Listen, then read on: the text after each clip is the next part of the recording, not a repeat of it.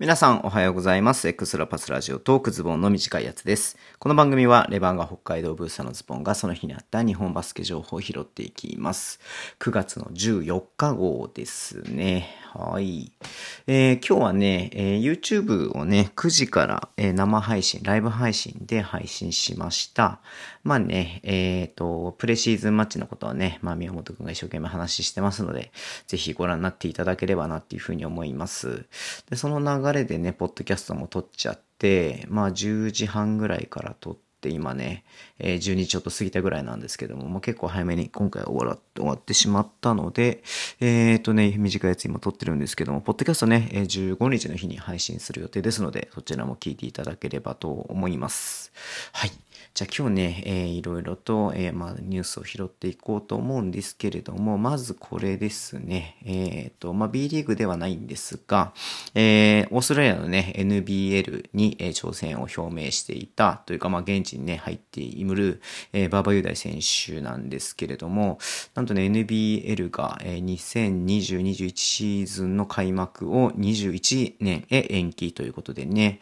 えー多分ね、まあなんだっけ、11月からかな ?12 月からかなうん。11月ぐらいか、から始まるっていうことで、えーチームにね、えー合流するために、えーオーストラリアに入っていたんですけれども、えー少なくとも1月中旬まで延期することにしました。っていうことでね、出ています。うん。確かね、あの NBL、えー比江島選手がね、挑戦した時も言っていたと思うんですけど、B リーグと違ってね、多分20何試合、25試合ぐらいしかやんないんだよね。で、その分なんかプレイオフがちょっとだけ長くて、えーっと、まあ、要は B リーグよりも遅く始まって早く終わってしまうようなね、感じなんで、試合数がすごく少ないリーグなんで、なんだっけ、ダニエル・オルトンじゃなくてなんだっけ？ダニエル・オルトンは違う。この後話す人だ。えっ、と、あの、三河にこの先先シーズン、ちょっと途中から来ていたね。あの、その前はアスフリにいたあの選手、名前が出てこない。ごめん。が、えっ、と、ね、あの、このオーストラリアリーグが終わってからね、日本に出稼ぎに来てるみたいな感じだったんですけれどもね。うん。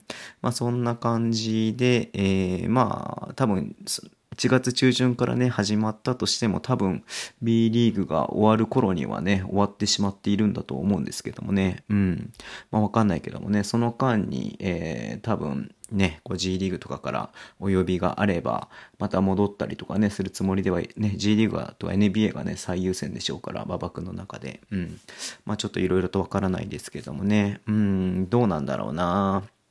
まあ挑戦、ね、やっぱり G リーグにいても G リーグ全然動いてないから実践できないからね、まあ英語圏の NBL、ね、オーストラリアで、えーね、挑戦するってことにはなっていましたけれどもね、うん、まあ日本でやるっていう選択肢はないとは思うんですけれども、まあアメリカのね、っていうのもまたちょっと考えられるのかなっていうのもちょっとね、思いますが、まあいずれにしろね、まあ安全を考えてやってることなので、安全でね、やってほしいなっていうふうに思ってています。はい。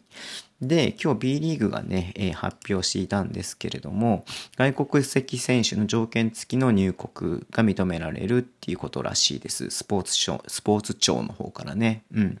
まあ、オリンピックのね、えー種目でありってことで、まあ、これね、ちょっと YouTube でも、ポッドキャストの方でも話してるんですけれどもね、まあ、そっち詳しく聞いていただければなっていうふうに思いますが、まあ、もちろん、そのね、72時間以内に、えー陰性反応、だったりとか、まあ、入国後ね、えーっと、14日間隔離とか、うん。まあ、そういう条件はもちろん当然のようにあるんですけれども、えーそれで、ま、入国できる、次第にね、入国してくるんじゃないのかなっていうふうに出ていますけれどもね、うん。まあ、これでまだね、あの、新しく初めて日本でプレーする選手は今までね、全然入ってきていなかったのが、ま、ちょっとずつ入ってくるようになれば、まあ、すぐね、チームに合流っていうのも、まあ、チームによってはね、するのかもしれないけれどもね、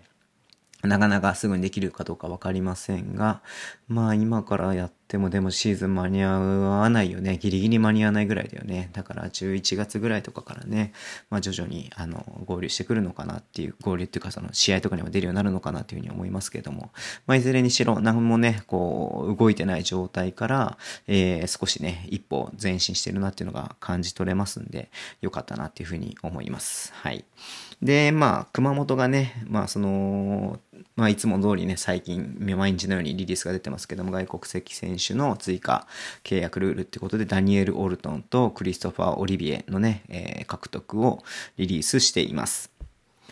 ねオルトンなんてねっていう話をさ、YouTube でさ、したりしましたけども、オルトンはもう、だって全然バリバリ B1、三河でもやってたし、えー、富山でもね、やってたしね、バリバリ B1 でやれる選手なんで、えー、追加契約をするようなね、選手じゃなくて、普通に本契約してもいいようなね、選手なんですけどね。うん。ちょっとね、まあわかんないですけど、ここから本契約どっか取るところがもしかしたらあるかもしれない。もしかしたら日本でやるっていうね、意思がそもそもなくて、こう、なんか、いや、熊本が口説き落としたっていうね、可能性もあるかもしれませんけれどもね。うん。